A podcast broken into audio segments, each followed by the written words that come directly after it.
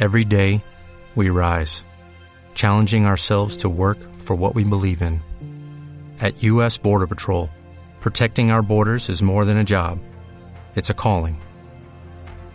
Agents answer the call, working together to keep our country and communities safe. If you are ready for a new mission, join U.S. Border Patrol and go beyond. Learn more at cbp.gov/careers. Hola,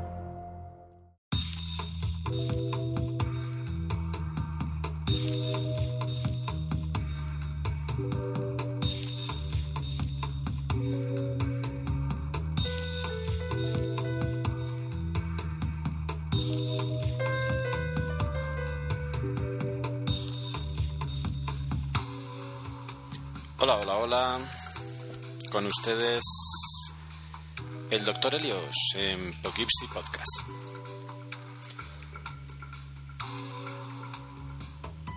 Esto es Poughkeepsie Podcast número 9 de la primera temporada.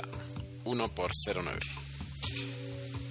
Y estamos aquí de nuevo para hablar de, de noticias muy fresquitas del iPhone pero pues no del iPhone 4, más bien del, del iPhone original. ¿Y por qué? Pues eh, los que ya me habréis, eh, me hayáis leído en el blog, eh, sabréis que existe un proyecto de implementar las novedades del, del iOS 4 en el iPhone original. De modo que voy a comentar un poquito mi experiencia. En el blog comenté la primera experiencia y ahora voy a comentar la definitiva por ahora, a esperas de una última mejora que, espero, deseoso. Junto a eso, pues eh, no sé, eh, realmente no me apetece mucho hablar del iPhone 4, o sea, de todos sus problemas y todas sus cosas, que realmente me parece que muchas veces es a la gente le encanta eh, sacar peros, eh, sobre todo a Apple, y entonces pues realmente no, no le veo mucho sentido hablar hasta a, en este momento eh, de todos los problemas que tiene. Vamos a quizá empezar hablando un poco de eso, pero hay que esperar que, que la gente comente y es que lo que me jode es que eh, mucho de, col de coloración de la pantalla, pero nadie ha venido a decir si se han quitado las manchas o no se han quitado las manchas con el uso. O sea, se dijo que se iban a quitar, se han quitado, pues decirlo también, ¿no? Entonces, bueno, un poquito cabreado por eso, pero bueno, pero contento con mi, mi versión de iPhone 4. Y por último, eh, comentar un poquito también del Mac Mini, que ya hace ya unas semanas que salió y, no he podido comentarlo.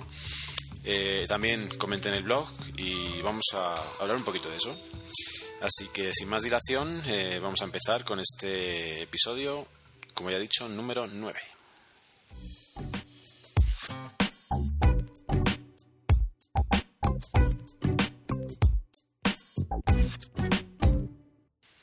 Y bueno, eh, como decía, pues respecto al iPhone 4, eh, poco más que añadir. ¿Qué más podemos sacarle de defectos? La antena da problemas. Eh, la pantalla da problemas. Los botones de sonido dan problemas. El color blanco, nada que aparece. En la mayoría de los países tampoco aparece el resto de, de, de, los colores, vaya.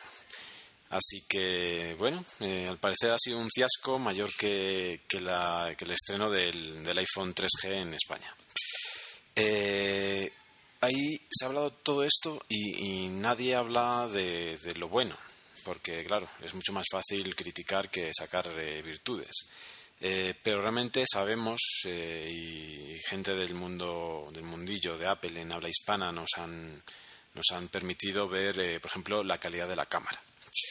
Flavio, Flavio Ginsburg de, Puro Mac puso en el blog de Puro Mac unas fotos en las que se ve la calidad de, las fotos eh, como siempre, la misma, la misma excusa, ¿no? Eh, no va a ser una cámara de verdad, es un teléfono. Eh, realmente, o sea, las fotos que puede sacar una compacta y los que puede sacar este teléfono para eh, la mayoría de la gente darían igual. Y la calidad también depende mucho, en este caso, en los teléfonos sobre todo, depende mucho del pulso de la gente, ¿no? Hay que saber, o sea, que la calidad de disparo no es la misma en un teléfono que en una cámara, de modo que, hay que pensar en ello, ¿no?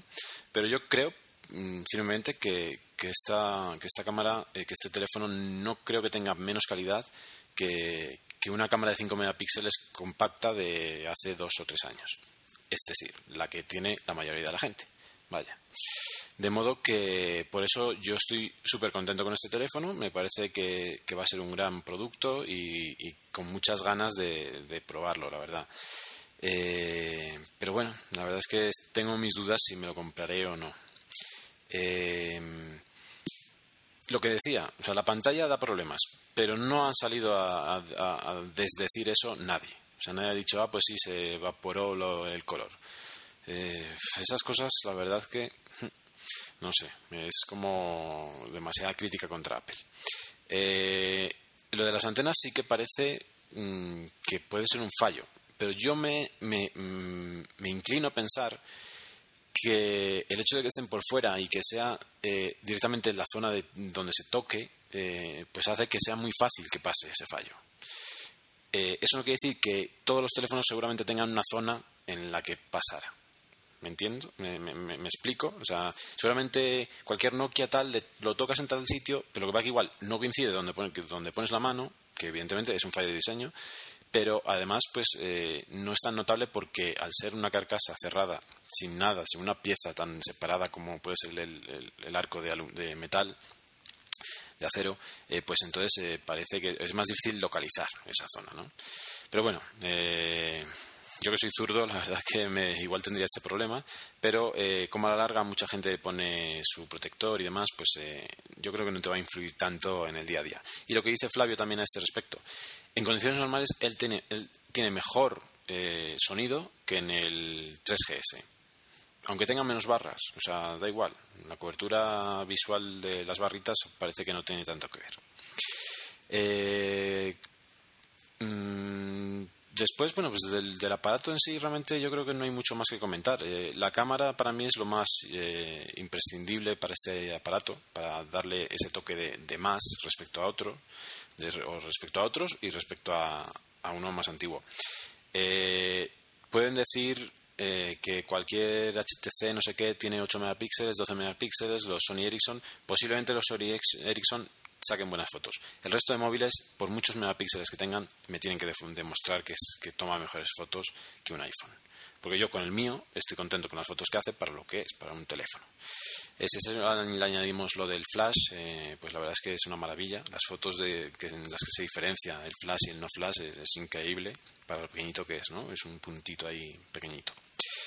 Y después, pues hablar también un poquito de la, de la resolución de la pantalla. Eh, las primeras críticas vinieron de, del problema de que si los 326 píxeles por pulgada eran eh, realmente imposibles de distinguir a la vista o no. Eh, que si con un ojo perfecto sí se distinguen, que si el ojo medio normal no lo distingue. Bueno, o sea, sinceramente, o sea, pero qué tiquismiquis es la gente, o sea, se ve de puta madre, o sea, es increíble la, la definición que tiene. Si era increíble el iPhone cuando salió, pues esto en tres años pues es cuatro veces más. O sea, no, nos pongamos a tocar las narices. O sea, que ahora mismo, es, o sea, sea mejor la calidad o no, según decía Samsung con las eh, AMOLED y demás, la cuestión es que por ahora, mismo es la pantalla con más resolución que existe en un teléfono. Entonces, eh, pues, eh, o sea, démosle tregua y digamos que sí, que está bien. Después está el tema de que está pegada al cristal y que se ve en superficie, se ve muy superficial el color. Y dicen que es increíble, ¿vale? Eh, de modo que, bueno, la verdad es que es, una golosina eh, realmente interesante. La otra cosa interesante, evidentemente, es la multitarea. La multitarea eh, ha traído cola también porque, por ejemplo, para los usuarios del iPhone 3G parece como que no funciona como debiera. El iPhone 3G con el iOS 4 no da el rendimiento que se necesita, y lo cual, pues, evidentemente, es un problema. en el 3GS mm, yo no he escuchado críticas negativas. Y eh, lo que sí que he escuchado es que la gente, eh, al utilizar la multitarea, pues está muy contenta y, muy feliz por ello, ¿no? O sea, realmente creo que era una característica muy deseada y realmente lo entiendo. Lo entiendo porque la estoy disfrutando, pues no en todo su esplendor, pero la estoy disfrutando en estos últimos días con mi iPhone original. Eh, Respecto a eso, el otro problema es que las aplicaciones, como que los desarrolladores han tardado mucho en, poner las aplicaciones en funcionamiento con la, con la, multitarea. Las actualizaciones han llegado después de la activación de, la, liberación del, software y después de la, de la venta de los iPhone 4. De modo que hay un problemita y entonces todavía a día de hoy estamos todavía en el proceso de actualización de aplicaciones.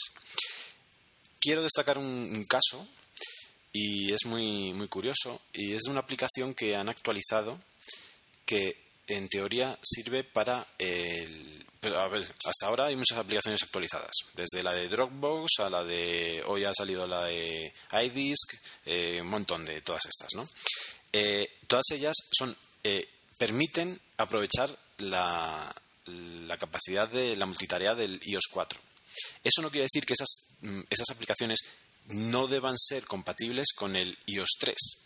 Pues bien, yo tengo un caso y es que eh, en mi caso, a, diferencia de, mucha gente que, he escuchado hablar muy bien de, esta aplicación que se llama, a ver, espera que la busque, eh, la aplicación que se llama AirVideo para ver desde el teléfono, desde el iPad o desde el iPhone eh, películas y series que tengas en el ordenador, pues yo en vez de esa aplicación, yo me compré una que se llama Streaming, Stream to Me, Stream to Me. Bueno, pues Stream to Me se actualizó y resulta que ahora no me deja instalarlo en mi iPhone. Se actualizó y me dice que como mínimo necesito un 3.2 eh, para utilizar. Es decir, eh, le pasa lo mismo que, le pasa, por ejemplo, a, eh, iBooks. iBooks, sabéis que mm, solo funciona en el iPad, que es la que tiene el 3.2, y en el iPhone 4, en el iOS 4, mejor dicho. De modo que yo compré una aplicación, la compré y ahora no la puedo utilizar en mi teléfono porque la han actualizado mal. O sea, la han actualizado de una manera que no deberían haber actualizado. Entonces, pues no sé exactamente cómo terminará eso.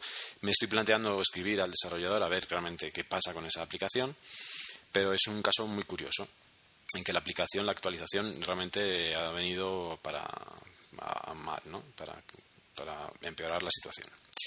Eh, pero aparte de eso, pues eh, como que las aplicaciones se van actualizando lentamente y la gente está muy contenta con la multitarea.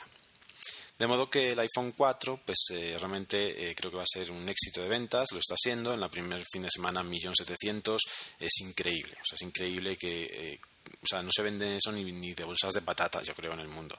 Por Dios, o sea, 1.700.000 de un nuevo producto es algo increíble. Eh, y bueno, entonces, eh, pues los que tenemos un viejito iPhone original, ¿qué nos queda? Bueno, pues eh, nos queda el, el, proyecto mm, White Door. ¿Vale? el proyecto White Door, que anteriormente se llamaba iPhone 2G Project, se ha pasado a llamar White Door, Puerta Blanca. Lo podéis encontrar en whitedoor.com y eh, lo que están haciendo es crear unos firmwares eh, customizados eh, para añadirle utilidades o características que tiene el iOS 4. De modo que vamos a, bueno, os voy a contar un poquito cuál ha sido mi experiencia.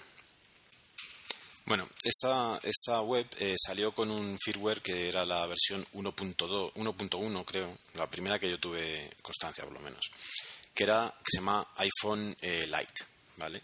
Eh, servía, son distintas, hay que descargarse distinto firmware si es el iPod Touch eh, de primera generación o el iPhone H, eh, pero iban a la par, ¿no? Entonces, en esta primera versión, pues realmente lo que añadían eran cosas más como más superficiales, digamos, aunque bueno, ni tanto, pero bueno, para poneros un ejemplo, pues evidentemente te añadían el jailbreak de una, en el iPhone 2G añadía la activación, eh, cosa que era muy importante porque la mayoría, o sea, pues muchísima gente que, que, tenía este teléfono era gente que lo había comprado en Estados Unidos cuando era único allí, ¿no? Eh, como es mi caso. Eh, tenía la posibilidad de añadir los, los wallpapers de, de iOS 4. O sea, primero tenía los wallpapers de iOS 4. Los tenía, tenía mucha más cantidad que los que tienen, que los que vienen en, en el 3, en iOS 3. Y aparte los podías poner en el fondo de escritorio, ¿vale? Eh, la implementación en muchos casos no es exactamente igual que la, que la original. Eh, pongamos por caso. Em, eh, para elegir el fondo de escritorio, que también sirve no solo para el fondo de escritorio, sino para el fondo de los SMS, te sale la pantalla original tal cual como te, te podría salir con el 3.1.3 y arriba venían dos puntitos de información, dos bolitas, dos circulitos con eh, la I de información. Entonces, una de ellas eh, sirve para cambiar el fondo de escritorio y la otra de información sirve para cambiar el fondo de los eh, mensajes. No hay información al respecto, o sea, tendrías que entrar en la web, ver los vídeos para darte cuenta de cómo funciona. También venía pues el dock con los iconos, el dock con, también con, con, la, con la sombra y con el, la, la los iconos en forma reflectiva bajo el dock, que puedes elegir cambiarlos. Y los iconos del iOS 4, también pues el de la calculadora y esos pequeñitos detalles que, han aparecido en algunos. Que de hecho, eh, pues de las 100 nuevas características de iOS 4, eh, varias son iconos. Varias son que han cambiado algunos iconos. Que si el del tiempo es más azul, el sol es más radiante y no sé qué. Eh, trae voice control, ¿vale? Eh, el voice control yo no sé si es exactamente igual que el, el original, eh, pero funciona un poquito mal. A mí no me ha detectado bien los nombres. Y eh, hay un problema que yo no sé realmente cómo se soluciona en el iOS 4. Y, es que el voice control cuando salió en, los teléfonos, no sé si salió en el, en el 3G o en el 3GS, tú le dabas dos veces al botón de home y es cuando salía la pantallita azulita con las ondas del, del, voice eh, control. Eh, esto, en esta versión primera que sacaron, en la, en la iPhone 2G Lite, eh, funciona igual. O sea, tú le dabas dos veces y te salía. Sin embargo, ahora dos veces es la multitarea, de modo que exactamente no sé cómo se activa en el, en el teléfono original. En este puedes activarlo desde el icono si quieres, porque el icono, aunque sea transparente, está dentro del, del, del fondo de escritorio, del escritorio, vaya. Eh, pero pues no se ha perdido esa posibilidad. No sé exactamente cómo se soluciona en el original. Eh, otra cosa que permitían es la, añadir los emoticonos eh, japoneses, los emoji, que aparezca el, el, porcentaje de batería. Una que es muy fail, que es el se llama Tap to Focus, que es que cuando le das cuando estás en la cámara, dándole sobre la pantalla sale un cuadradito como si estuvieras enfocando sobre esa zona, pero realmente no funciona. O sea, no enfoca, simplemente te sale un cuadradito que te molesta. Eh, pero bueno. Eh, también te permite mandar eh, MMS de forma. Esa sí que está implementada, yo creo que como el original, con el circulito, el botoncito de, de una camarita al lado y eh, otra de las cosas más muy importantes es que te permitían el tethering. El tethering tanto por Bluetooth como por USB. En este caso, los dos eh, tienen la interfaz original. O sea, te vas a las preferencias del sistema y ahí te van a aparecer tal cual en el original. Y de hecho, cuando lo instalas, la primera vez que lo instalas, como, tienes, como lo tienes por USB conectado a tu ordenador, eh, te dice el ordenador, hay una interfaz de Internet y es el, el tethering. todo eso en una primera versión, la 1.1, funcionaba bien, te instalaba Cydia, como ya he dicho, pues eh, te lo, te lo, pero eh, cuando empezabas a instalar cosas de Cydia empezaba a haber problemas. Entonces mi problema fue al instalar el AppSync. AppSync, eh, pues ya sabéis que es para, para instalar mm, aplicaciones piratas. Mm, yo compro muchas aplicaciones, las que me interesan realmente, pero muchos juegos, por ejemplo, no los compro porque juego una vez y los dejo. Entonces, ¿para qué voy a gastar dinero en, esas cosas? Entonces, los juegos muchas veces utilizo el AppSync, me parece interesante ya que está ahí y realmente daño no hago a nadie porque si no fuera así yo no los iba a comprar de todas maneras. Eh, y los que me interesan sí los compro de una, ¿vale? Entonces, bueno, el AppSync eh, lo instalé. Bueno, primero instalé el SB Settings, eh, que ya sabéis que ese sí que es súper importante, súper interesante y que es algo que no puedes eh, obtener de otra manera. Y, bien, instalé el AppSync y parecía que empezaba a fallar y lo fui a apagar. Dije, bueno, voy a reiniciarlo y a ver si así. Bueno, ahí se terminó mi teléfono. Eh, se, quedó eh, girando la ruletita, se paró la ruletita en mitad del, giro y ahí se quedó. Lo tuve que apagar a la fuerza, apretando los dos botones a la vez, y eh, cuando lo reiniciaba nunca llegaba a reiniciarse. Así que ahí se terminó mi teléfono. Lo intenté restaurar otra vez y otra vez. Lo, lo instalé una vez más. O sea, se me estropeó la primera. Lo reinstalé y volví a hacer exactamente los mismos pasos, porque así somos, ¿no? Somos como burritos que vamos eh, camino por camino y tropezando en las mismas piedras. Pues efectivamente en el mismo punto se me jodió otra vez. Y ahí el problema ya no fue que se jodió, sino que no lo pude eh, restaurar, ¿vale? No, no, me dejaba restaurarlo. Eh, después de varios intentos, lo dejé toda la noche conectado al ordenador, el ordenador encendido para que se restaurara y no se restauró. Se quedó a un, ahí un cachito del final y nada lo di por perdido, realmente me preocupé mucho porque realmente algo tan grave así no nunca me había pasado. Y esa mañana me tuve que ir, puse la tarjeta SIM en, un, en un Sony Ericsson antiguo, que menos mal que tenía carga porque lo había utilizado hace poco, se lo había dejado un amigo. Y me, fui con mi iPod Nano recién eh, sincronizado para escuchar los últimos podcasts. Eh, y bueno, ahí pasé el día con mi teléfono. Eh, diré una cosa, el Sony Ericsson eh, es un Sony Ericsson un T no sé qué, eh, blanquito, muy bonito en su época. Eh, mm, la calidad de sonido es indiscutiblemente superior a la de mi iPhone. O sea, por mucho que me duela decirlo, es un teléfono que tiene, pongámosle, 6 años y la calidad de sonido es increíble, ¿vale? O sea, es muy superior a la del iPhone. Así que bueno, eso es así. Eh, bueno, la cuestión es que llegué por la tarde y volví a intentarlo. Nada, que nada. Y lo que se me ocurrió, que ya lo había utilizado alguna vez y no me acordaba, el día anterior no me acordé, es reinstalar iTunes. ¿Vale? Entonces, cuando la restauración, cuando una instalación de, firmware no llega al fin, eh, por eh, un par de veces me ha pasado. He reinstalado iTunes y ahí terminé con mi, con mi dolor de cabeza y recuperé mi teléfono. De modo que al día siguiente lo tuve sin, sin nada del jailbreak, lo utilicé normalmente con las aplicaciones que tenía originales y ya.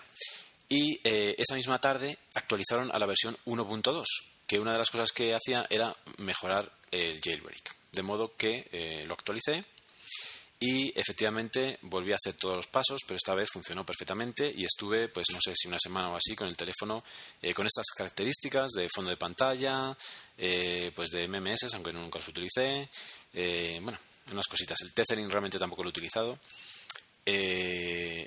bueno, realmente yo creo que solo utilicé el fondo de pantalla y poco más, ¿no? Pero bueno, el teléfono, la cuestión de todo esto es que el teléfono había mejorado mucho en su rendimiento. O sea, el, teléfono eh, o sea, funciona muchísimo mejor que el 3.1.3 original. A todo esto, también hay que decir que la versión 1.1 de White Door eh, aparecía en el teléfono y en iTunes como que el teléfono tenía el firmware 4.0.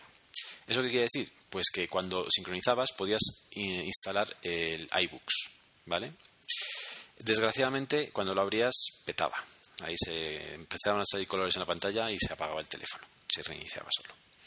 Eh, con la versión 1.2 cambiaron esto, yo creo que fue una de las cosas que, uno de los problemas que tenían, y en este caso ya funcionaba todo perfectamente y eh, salía 1.1.3 otra vez. De modo que realmente estamos ante un firmware modificado eh, con, el kernel o lo que sea, todo el, cuerpo del firmware realmente es un, es un 3.1.3. y ahora funciona todo perfectamente, ya os digo, estuve y súper contento. La verdad es que eh, funcionó muy, muy bien. Em, entonces, eh, la cuestión, ¿qué notabas, o sea, qué notabas, por qué funcionaba tan bien? Pues realmente, eh, una de mis, la de las cosas que miro a ver si funciona bien el teléfono o no, es abrir la calculadora y abrir los SMS. Si esas dos cosas se abren rápidamente, el teléfono me funciona bien y estoy contento con él. Si estas dos cosas se retrasan mucho en abrir, pues Mm, realmente es un coñazo. Y esas dos cosas se retrasaban mucho en la 3.1.3 original. Original, ni tan original, pues la que se conseguía customizándola con el, con el, con, el software de, del Pound Tools.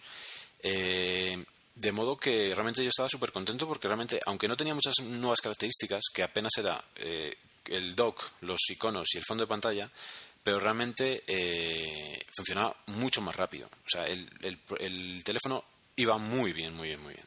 Entonces, bueno, ¿qué hicieron esta gente? Tenían en perspectiva eh, sacar eh, una versión, si esta se llamaba Light, la otra es la Full, ¿vale? Y esta Full lo que permitía eran algunas cosas que no estaban en la Light, que son concretamente la cuenta de caracteres en los SMS, ¿vale? Que bueno, que es interesante, que es el multitasking, atención, multitasking, y eh, otras dos cosas que estaban por venir, ¿vale? Si entras en la página web veis que eh, tienen algunas que ya están eh, puestas y otras dos concretamente tanto en el, eh, en, el, en, el, iPhone, en el iPod Touch, eh, el, multitasking también está como por venir. Y en, el, en el iPhone lo que está por venir es la grabación de vídeo y folders, ¿vale? Carpetitas. Bueno, pues entonces estuvo durante un tiempo como beta, a la que si les mandabas un mail te mandaban la beta para probarla pero justamente yo le mandé el mail el mismo día que la pusieron ya para descarga directa, de modo que eh, ya en la página podéis ver que se puede descargar. Lo que te descarga, de hecho, si, le pides la beta, lo que te descargan es un firmware eh, ya modificado. Si lo descargas desde la página web directamente, lo que te descargan es un punch, eh, un pound tool del, del DevTeam modificado para crear el firmware suyo. ¿vale? Entonces, mm, de este modo tienes que tener ya descargado el 3.1.3, ¿vale? Que normalmente lo tendrás ya en iTunes en sus carpetas. Eh, de este modo, mm, bueno, lo actualicé y eh, pues bueno, realmente eh, según se abrió por primera vez aparecían un par de iconos que yo no conocía de nada. hay que decir que yo nunca había probado el backgrounder, eh, pues porque había pensado que la calidad del multitasking con backgrounder en este teléfono pues iba a quedar un poquito ralentizado y demás y nunca quise, no, me importó y nunca ni lo probé. Bueno, pues evidentemente lo que han eh, metido en este aparato eh, no es el, multitasking original, sino que es este programita que lo podéis descargar de Cydia. Lo que pasa es que por defecto el, backgrounder no debe venir acompañado de otro programita que eh, en este momento no me acuerdo cómo se llama, a ver si lo puedo ver. Em, un programita que. Mm, vaya. Mm, no, no, no, se ve porque lo tengo oculto y no, no, lo veo. Un programita que lo que hace es em, que se vea eh, la multitasking con la forma que se ve en el iPhone 4. ¿Vale? Entonces, eh, cuando lo abrí por primera vez, esos dos iconitos estaban en el Springboard, en el, escritorio. Sin embargo, no sé qué hice, tal, tal, tal, eh, no sé si reinicié o no sé qué hice, o en uno de los eh, reinicios cuando instalé SB Settings o algo, hice que se quedó oculto esos dos iconos y cuando le dabas dos veces al botón de casa, ahí estaba el nuevo dock del multitasking eh, girando para los lados, con una agilidad increíble. Y ahí, por ejemplo, ahora mismo os puedo decir que tengo abierto, pues bueno, evidentemente el teléfono y el correo que se abren solos. El iPod está también abierto. Está Reader, está abierto. Está Goodreader, está abierto. Y Safari está abierto. Todo eso que en teoría eh, deberían ser mm, uno menos. O sea, en teoría en la página dice que tiene cinco procesos en, multitasking y realmente ahora mismo tiene seis, más el propio programa, ¿no? Eh, y eh, entrar en ellos es una gozada. Entras y ya está abierto por donde lo dejaste, en el, caso de Goodreader, ahí ves los, los archivos, no sé qué. Le das dos veces, te vas a Reader y lo ves, eh, pues el Twitter también lo suelo tener abierto. Realmente no suelo tener muchos abiertos, pero bueno, esta vez eh, sí se han quedado ahí abiertos unos cuantos. Y eh, el, primer icono que sale es un icono del botón de Home. Entonces con ese ocultas y también tiene otra peculiaridad. Y es que si, si, si sales de, ese, de esa aplicación, que es el botón de Home, eh, lo que haces es eh, reiniciar el, el Springboard, ¿vale? O sea, no el teléfono en, en, total, sino solo reiniciar eh, eh, un poquito la interfaz, yo creo. Entonces, bueno, con esos dos programas hacen que el multitasking funcione ah, visualmente funciona como en el iPhone 4, ¿vale? Junto a eso, en ajustes se te instala otra aplicación que se supone que, bueno, que debe ser esa aplicación eh, que sale ahí por el icono que tiene, el activador. Entonces, en el activador, eh, yo lo, he desactivado todo porque me da problemas con SB Settings, porque el SB Settings sabéis que se activa en la barra de menú de arriba. Y este activador lo que te permite es crear accesos directos a un montón de acciones desde esa barra de menú, ¿vale? Entonces, entras y puedes elegir Mm, deslizar hacia abajo. Entonces, arrastra hacia abajo desde la barra y que haga tal cosa. Por ejemplo, abrir una aplicación. Abrir el reloj, por ejemplo. Pues eso lo puedes hacer. Eh, deslizar hacia la derecha, hacia la izquierda. Doble toque. Mantener pulsada la barra. O sea, son opciones, botón de volumen, también puedes personalizar los botones de volumen para que hagan ciertas cosas en ciertos momentos, porque también puedes personalizar que sea en cualquier momento o cuando estás en la pantalla de inicio, por ejemplo, o en una eh, aplicación, o en la pantalla de bloqueo. O sea, que, por ejemplo, que en la pantalla de bloqueo el botón de volumen funcione para otra cosa que no sea para el volumen. Entonces, es realmente muy interesante y además tiene opciones para eh, añadir nuevas acciones que se bajan desde, desde Cydia. Eh, ya os digo, yo lo he desactivado, me parece demasiado complejo, demasiada información, porque después no te acuerdas que si eh, resbalas para un lado que era, para el otro, y aparte de que a, mí arriba en la barra de menú me gusta tener el, SB Settings, de modo que lo dejé así, pero eso se instala por defecto. Junto a eso, eh, llama la atención que se instaló también una aplicación que se llama Video Recording, que realmente es el Zicorder que aparece en, en Cydia. Eh, no he probado, he probado a grabar y la calidad en la pantalla del iPhone queda estupendamente, dentro de lo que cabe, pero no he probado a bajarlo al ordenador. Lo tengo que probar eh, para, para ver realmente qué calidad tiene. Pero lo que me extraña y lo que me llama la atención es que, si bien con el backgrounder han utilizado ese otro programa, que se llama algo como eh, circuito o circulito, una cosa con C, eh, pues si han utilizado esa implementación, que no es la original de Backgrounder, que si tú te lo bajas por defecto no te va a quedar tan bonito, que realmente no sé cómo se activará eh, en el caso de Backgrounder eh, original, si lo han hecho de tal manera que parezca el iPhone, el iOS 4, ¿por qué han puesto esa aplicación de video recording tan, tan burdamente, ¿no? con una aplicación separada de la cámara? Y eso se enlaza con que eh, en las especificaciones del software dice que no está todavía implementado, que lo van a implementar. De modo que, eh, lo mismo que las, eh, que las carpetas. De modo que yo me imagino que cuando diga que está implementado ya realmente, ya no va a aparecer como icono en el, en el, en el escritorio, sino que va a aparecer dentro de la aplicación de cámara. Eso esperemos y que sea mucho más integrado con el sistema y que parezca mucho más el, cualquier, bueno, cualquier teléfono que tiene, o sea, cualquier, eh, o el 3G o el 3GS, vaya. Eh, de modo que ahí esperando, esperando con eso y esperando con eh, folders. El folders realmente me parece muy, muy curioso. Es otra de las, cosas que me gustaría tener un teléfono nuevo para probarlo. Porque del, pues, del iOS 4 realmente es la multitasking, el folder y poco más realmente que, que, que merezca la pena, por ejemplo, en un 3GS.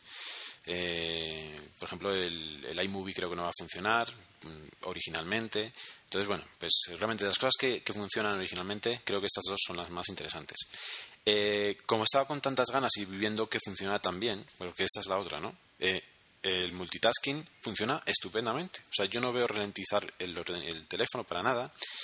Y, y, os comento una cosa que me está quedando flipando ahora mismo, y es que hoy concretamente, pues realmente he estado muy ocupado en el trabajo eh, no he utilizado el teléfono en toda la mañana para nada y después me fui a ver el partido de España, que estamos en la final, y eh, pues casi no he utilizado el teléfono. Me han llamado dos o tres veces y poco más, y son eh, las 7 de la noche, de la tarde, y está pone el 100% de carga. El 100%. Ni el 99 ni el 98, 100% pone. Eh, no sé si lo, apago y lo enciendo qué pasará, pero, realmente es increíble. A lo que voy es que la diferencia de, del software anterior a este yo no estoy notando que, que dure menos la, batería. El primero y el segundo día puede ser porque te pones a juguetear y demás y, dejas y empiezas a probar a dejar abiertos los programitas. Vale, bueno, qué, chévere, a ver cuánto, cuántos quedan abiertos. Bueno, eh, pero realmente yo no he notado mucha diferencia. Eh, la otra cosa que me parece muy interesante y que debe ser debida a este programita que utilizan para crear el dock del el secundario, el del multitasking, es eh, cómo se cierran las aplicaciones. Y es que resulta que una de las cosas que la gente se queja en, en el iOS 4 es la forma de cerrarse las aplicaciones, porque por defecto se quedan todas abiertas, ¿vale? Se van cerrando según el teléfono necesita RAM.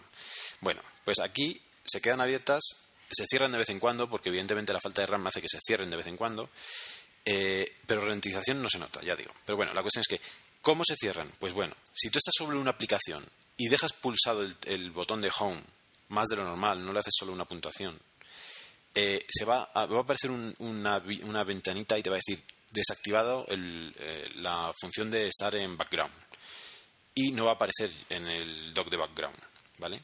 Pero si estás sobre el dock de background y quieres cerrar una aplicación, mira, ahora de todas las que tenía ahora también están setting, los settings abiertos. Tengo una, dos, tres, 4, 5, 6, 6 aplicaciones abiertas. Bueno, pues si estás ahí, eh, en el original lo que tienes que hacer es pulsar y que se pongan a bailar con el iconito de cerrar, eh, más o menos como cuando tienes que borrar del, del, desktop, del, del escritorio, una aplicación, ¿verdad? Bueno, pues aquí es mucho más intuitivo. Simplemente, a ver, no tengo forma de mover eso o cómo lo muevo. Bueno, pues eh, si lo que quiero es sacarlo de ahí, pues voy a sacarlo empujas hacia arriba, sale del dock y desaparece y se cierra y vuelves a la misma posición con el resto de aplicaciones abiertas. Entonces cierras la que quieras empujándola para afuera, para arriba. O sea, es súper intuitivo, súper sencillo, se vuelven a acomodar eh, recuperando el hueco que han dejado libre el anterior.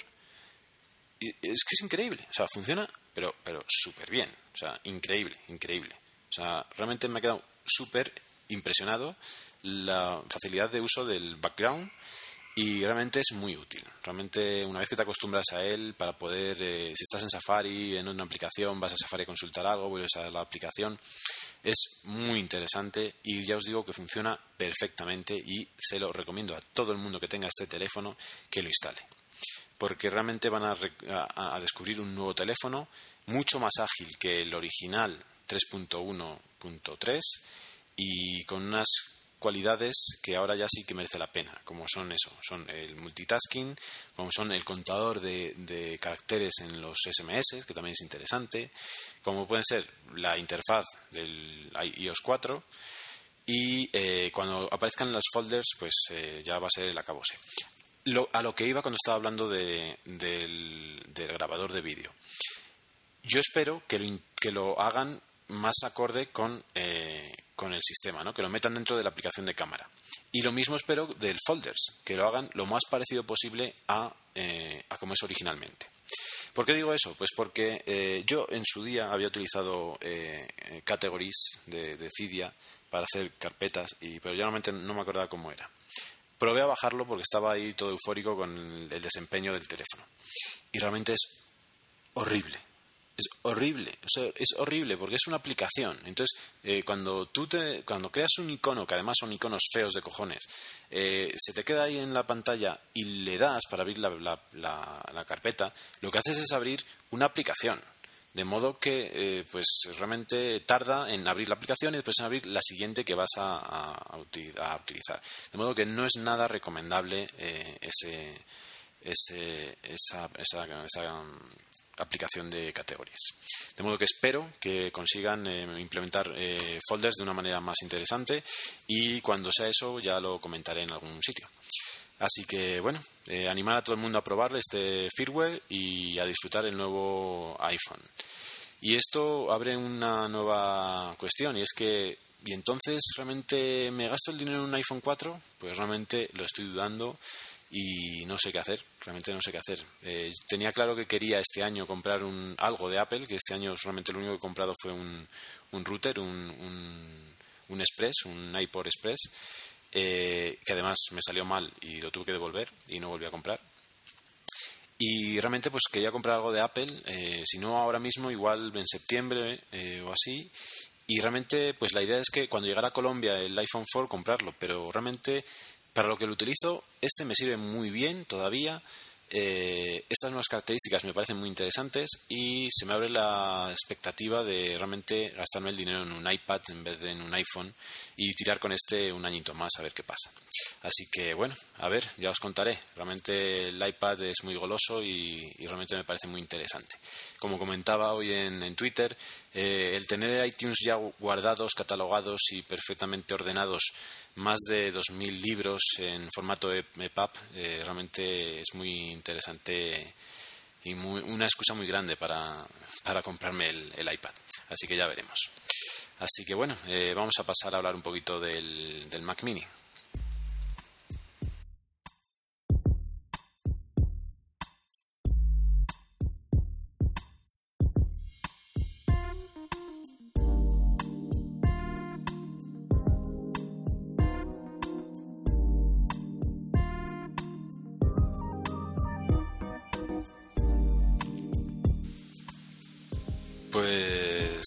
Pasa con este Mac Mini? Realmente, eh, como dije en el blog, eh, a mí me ha cogido con el culo, con el culo torcido totalmente. Eh, ¿qué, ¿A qué aspira Apple con este aparato? Sea, ¿a, qué, a quién está enfocado? ¿Quién cree Apple que va a comprar este Mac Mini?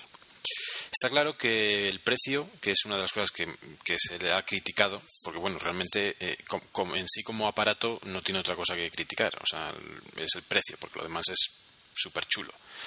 Eh, pero realmente, con ese precio, ¿a qué aspira Apple? Eh, ¿qué, cree que va a hacer la gente con él?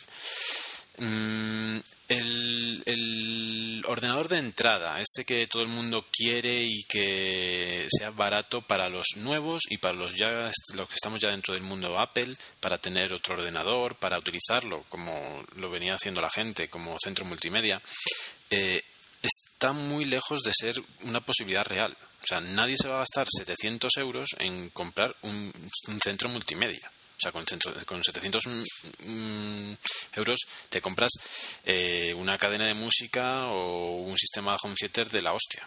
Entonces, eh, realmente esta, jugada de Apple eh, no sé a dónde nos lleva. La realidad es que como centro multimedia sería una gozada, ya que ahora tiene el HDMI y este HDMI además es multicanal para el sonido. ¿Vale? Que eso es importante, porque, por ejemplo, eh, los que tenemos el Apple TV, eh, una de las opciones que trae el Apple TV es que eh, tiene salida óptica de audio. Y eso, pues, también es una característica muy interesante, ¿no? sin embargo, pues este Mac Mini no tiene eso, pero el, el, HDMI sí que permitiría conectarlo a un home theater y como mínimo seguramente tener el 5.1 de sonido. Entonces, es muy interesante. Pero es muy interesante para quién. Pues para los geeks que, nos encanta mm, jugar con las cosas, porque realmente nadie en, unas condiciones normales, ningún usuario eh, a nivel usuario básico, ninguna persona de las que mm, todavía mm, alquilan películas en el videoclub, eh, espero que en DVD, no en, no en VHS, y, gente, eh, por ejemplo, aquí en Colombia, eh, el mercado de películas eh, piratas es enorme. O sea, las ventas de DVDs piratas son enormísimas. Porque los, pues, evidentemente la calidad no es que sea muy buena muchas veces, o pues si es un estreno muy reciente no es buena desde luego, pero, pero bueno, se venden muchísimos. Entonces, esa gente, ¿creéis que se va a comprar un ordenador para ver esas películas? No Evidentemente no. O sea, eso con un DVD súper barato mm, va que chuta. Si es una gente que tiene ya su home theater y que quiere cierta calidad, eh, ¿se va a comprar un ordenador? Tampoco. Tampoco. O sea, esa gente tampoco se va a comprar un ordenador. En todo caso, se comprará una PlayStation para poder ver en Blu-ray las películas. Eh, la gente que, que, se, que, le encantan las películas y se las baja de internet y las tiene un disco duro multimedia, ¿se va a comprar un ordenador? esa parte de gente, hay una parte que posiblemente le interesara tener un ordenador en, su, en su salón. Y evidentemente los software que hay ahora mismo de gestión de contenidos, eh, desde, desde, el mismo Apple Remote o desde el iPhone, eh, con distintos programitas, eh, entrar en un sistema como puede ser Flex o el XBMC, pues realmente hace que sea bastante sencillo trabajar desde el sofá, viendo películas, viendo, escuchando música, lo que sea. De hecho, recomiendo el, último tutorial de Tacito que explica un poquito cómo funciona eh, la catalogación de películas y de series en, Plex. Y es que pues, eh, pues no es del todo obvio, sobre todo lo de meter los metadatos, ¿vale? Aunque se hace automáticamente el solito, pero no es del todo obvio. Eh, bueno, la cuestión es que mm, esa gente que tiene discos duros multimedia que se baja contenido les podría interesar ¿vale? Les podría interesar tener un ordenador, eh, utilizarlo como servidor, utilizarlo directamente como que el, sistema con el que bajan las películas y tenerlas almacenadas. Evidentemente, eh, a este ordenadorcito tan bonito habría que añadirle un disco duro externo porque la cantidad de memoria que tiene, pues creo que son 320 los que, lo que traen de gigas y pues realmente necesitarías un, disco externo. Con lo cual, la belleza plástica de este aparato ya no es tan bonito porque tendrías que tener un mamotreto al lado eh, con tus teras de películas. Eh, la cuestión es que yo me considero que estaría dentro de esa sección de gente que le encantaría tener un ordenador en el salón. Y, y a la vez me parece que sería eh, un gasto doble, un gasto eh, excesivo y un gasto pues de, que se me quedarían separados ya eh, tener un ordenador personal como es mi portátil y tener un ordenador extra que no solo tiene funciones de ocio y realmente no o sea no, no termino de verlo comento esto porque llegaría un momento en el que por ejemplo ¿qué haría? ese nuevo ordenador, o sea, meter dos ordenadores en tu vida eh, supone un doble esfuerzo para tener todo ordenado. Eh, los que trabajamos con, Mac eh, lo tenemos bastante sencillo. O sea, yo, por ejemplo, todas las preferencias y todo lo del sistema a través de MobileMe se sincronizan entre el ordenador del trabajo y el ordenador de casa. los archivos que, que trabajo normalmente, que utilizo a diario, son los que tengo dentro de Dropbox. De modo que realmente a mí no me influye para nada eh, estar en casa o en el trabajo. Yo trabajo exactamente igual, tengo las mismas eh, capacidades para, desarrollar mis funciones a nivel sobre todo laboral. Pero cuando ya nos dedicamos a ver cosas más concretas, como puede ser el ocio, como puede ser la música, como puede ser las películas, es mucho más complicado, porque eso evidentemente no lo vas a tener sincronizado en los dos ordenadores. O sea, eh, yo tengo mi carpeta de iTunes ocupa 60 gigas o 70, eh, solo de música y de algunos vídeos, los vídeos personales que meto dentro de iTunes, los podcasts y poco más, ¿no? Eh, todo eso eh, yo no lo puedo tener duplicado, es una bobada. ahora con el sistema este de sincronización dentro de casa podría escuchar en los dos ordenadores lo mismo sin tener que tener duplicadas las cosas. se facilita bastante. ¿vale? Desde con un Mac se facilita bastante el tener dos ordenadores personales. Pero, por ejemplo, yo no, sé cómo se las acompañaría alguien con un PC y comprándose un Mac Mini para, primero, para entrar en el mundo de Apple y segundo, para utilizarlo para las películas. El disco duro de las películas eh, lo tendrías que llevar al salón. Pero también tendrías que tener un disco duro para el Time Machine. Ese ordenador le harías Time Machine ese ordenador tendrías algo importante dentro, más allá de lo que es el sistema y el, programa que utilizas para reproducir los contenidos que están en el disco duro externo. Eh, ese disco duro externo lo moverías al ordenador principal, que es con el o sea, principal digo, con el que trabajas, ¿no? con el que tienes en el escritorio. Lo moverías ahí en algunos casos, o sea, se complica mucho la cosa. ¿Y a dónde quiero llegar? Pues que realmente una Apple TV es mucho más útil. O sea, un Apple TV es un concepto totalmente sencillo. Yo tengo mi ordenador en mi escritorio, mis discos duros, tanto el de el Time Machine como el de los eh, de las películas, están aquí en el escritorio. Y eh, todo lo que meto en iTunes lo veo en el Apple TV en la televisión. Entonces, también pues se habla mucho eh, que si el Apple TV está obsoleto. El Apple TV no está obsoleto en nada. O sea, nada. No creo que haya muchos eh, dispositivos de este estilo que funcionen tan bien como el Apple TV. El Apple TV se ha quedado obsoleto porque no reproduce 1080p, eh, que es un problema que lo solucionarías con el Mac Mini. Y eh, el otro problema es lo cerrado que es de formatos. Y aquí pues alguien dirá, ah, bueno, pero si lo hackeas eh, ya lee todo. Sí, pero es que si lo hackeas ya te funciona como otro disco duro normal y corriente que tienes que llevarte eh, tu pendrive con la película que quieres meter eh, en un formato no adecuado o, lo puedes meter a través de la red con, con SSH o, tener un disco duro solo para eso y tener el disco duro interno que se sincroniza con iTunes y el externo pegado al Apple TV para el, los demás formatos evidentemente eso no es, eh, no, es, no es lógico. O sea, yo lo tengo hackeado.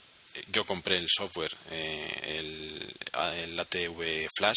Lo compré además la versión más cara para que se, para que lo, utilizarlo en todas las actualizaciones que vengan más allá de lo cual no creo que me disfrute mucho, a no ser que también me lo permitan utilizar si aparece un nuevo Apple TV. Y la cuestión es que eh, el que el Apple TV lea formatos extraños solo sirve para condiciones muy concretas, de que te llegue alguien con un pendrive o tal y quieras ver un AVI rápidamente. Pero por lo demás, eh, la, función, la funcionalidad idónea del Apple TV es eh, utilizarlo como debe ser, ¿no? Meter las cosas en iTunes, con lo cual tienes que modificar y codificar las películas y desde ahí desde luego, una vez que has hecho el trabajo de meterlas dentro de iTunes, es el mejor eh, sistema para ver películas y series que puede existir. O sea, no hay nada parecido. Yo hace poco he estado jugueteando con el Western Digital el Live eh, eh, y, bueno, se reproduce todo lo que le eches, pero realmente pues sigues un sistema de carpetas en la que conectas el disco duro al ordenador, metes lo que has bajado, lo llevas al televisor, lo enchufas en el aparato y lo ves. Es el mismo sistema de carpetas de toda la vida y al cual eh, mucha gente de las que hemos eh, terminado en, Mac eh, ya no estamos acostumbrados. O sea, nosotros nos gusta trabajar con programas y no con archivos. Y eso es un cambio de filosofía respecto a los que llegan de, de Windows, ¿no? Entonces, pues el Apple TV sigue teniendo una vigencia, eh, se ha quedado ya corto de hardware, pero eh, realmente eh, la idea es genial, porque la idea es la idea de un iPod enorme sin pantalla y que es no es portátil, no es portable, vaya. y esa idea tenía que haber triunfado y como ya dije en, el blog, pues no triunfó por esto de los de, de los sistemas, ¿no? de los códecs si un iPod, si cuando Apple sacó los iPod no hubieran aceptado MP3, se hubieran quedado con todos los eh, iPod y los iPod no serían lo que son, ni Apple sería lo que es. O sea, es algo tan obvio que yo no entiendo por qué el Apple TV lo han cerrado tanto, ¿vale? Entonces, si tenemos un programa, si tenemos un aparato que da unas condiciones de visión y después vendrá la gente a decir que eh, no es que en España o es que tal en Latinoamérica eh, no no, no tiene todo el potencial porque no puedes comprar las series y demás a ver o sea, con un, mm, con un sistema, con un disco duro multimedia tampoco puedes hacer. Y de ahí sí que te dice, si puedes decir, ah, no, es que tiene todas sus funciones eh, copadas. Bueno, pues el Apple TV en el resto del mundo tiene las funciones que tiene un, centro multimedia y aparte en Estados Unidos tiene más funciones. Pero ¿qué le vas a hacer? Eso no lo desmerita fuera de Estados Unidos, en absoluto. Y quien diga lo contrario está muy cerrado de, mente de decir, es que solo quiero, yo iba a comprar todo, yo iba a comprar todo en, el Apple Store. Entonces, eh, ¿qué quiere Apple con este eh, Mac Mini? Eh, ¿Dónde va a dejar el Apple TV?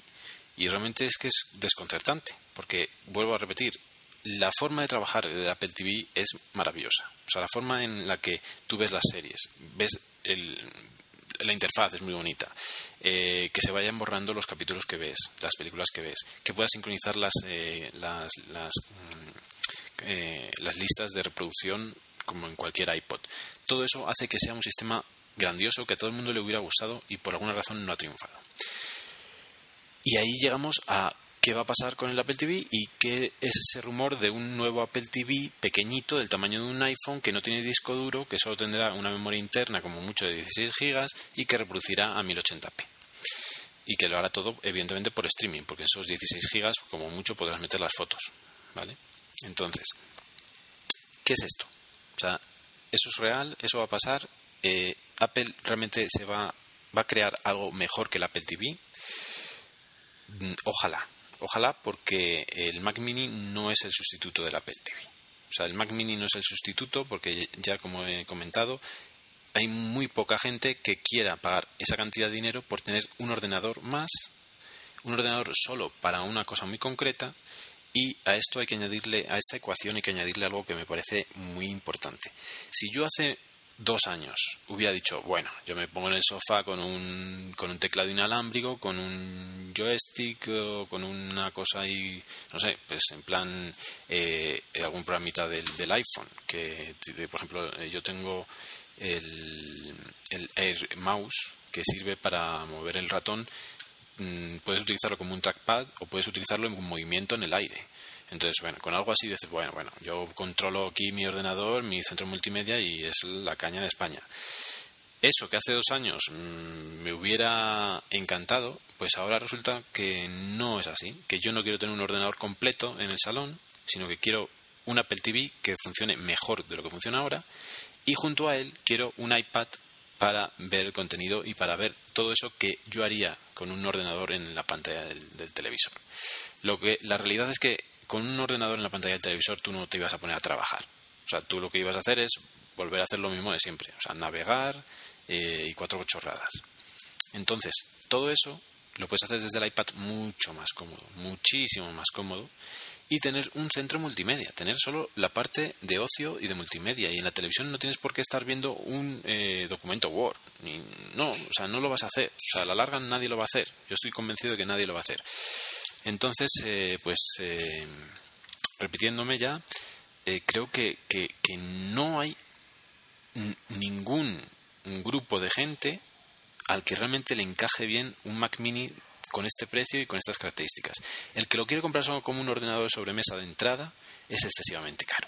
O sea, es, es excesivamente caro. Y además, diré más, si alguien solo tiene esa pretensión de utilizarlo como ordenador de entrada, que se compre un Mac mini antiguo, o sea, un Mac mini o de segunda o nuevo, que los habrá todavía en stock, de la última generación, que tienen unas características de hardware muy similares y, y te ahorras bastante dinero y evidentemente es muy bonito también. Entonces, eh, pues no sé, realmente mm, me he quedado un poco anonadado con esta decisión de Apple de, sacar este Mac Mini. Y, realmente desde que salió no ha vuelto a sonar, pues porque no tiene, o sea, si pensaban dar un golpe de efecto con lo del HDMI, pues realmente eso no, no va a ninguna parte por lo que ya he dicho. O sea, nadie se va a poner a, comprar un, un reproductor de, de películas de 700 euros. Entonces, bueno, pues ahí quedará y, quién sabe qué será de él. Eh, esta es mi opinión y así os, la he contado y creo que poco más que contar. Eh, quería hacer este podcast, eh, aunque ha sido cercano al anterior, pero bueno, con estas cosas del, nuevo iPhone que, que disfruto, pues realmente tenía ganas de contarlo. Creo que nada más, eh, me voy despidiendo, ya sabéis, eh, me podéis contactar en el blog, eh, en www.doctorelios.com y en Twitter, doctorelios, arroba doctorelios, y también a través de mail si queréis en doctorelios arroba mi.com. Me despido, chao chao y nos vemos allá donde estéis.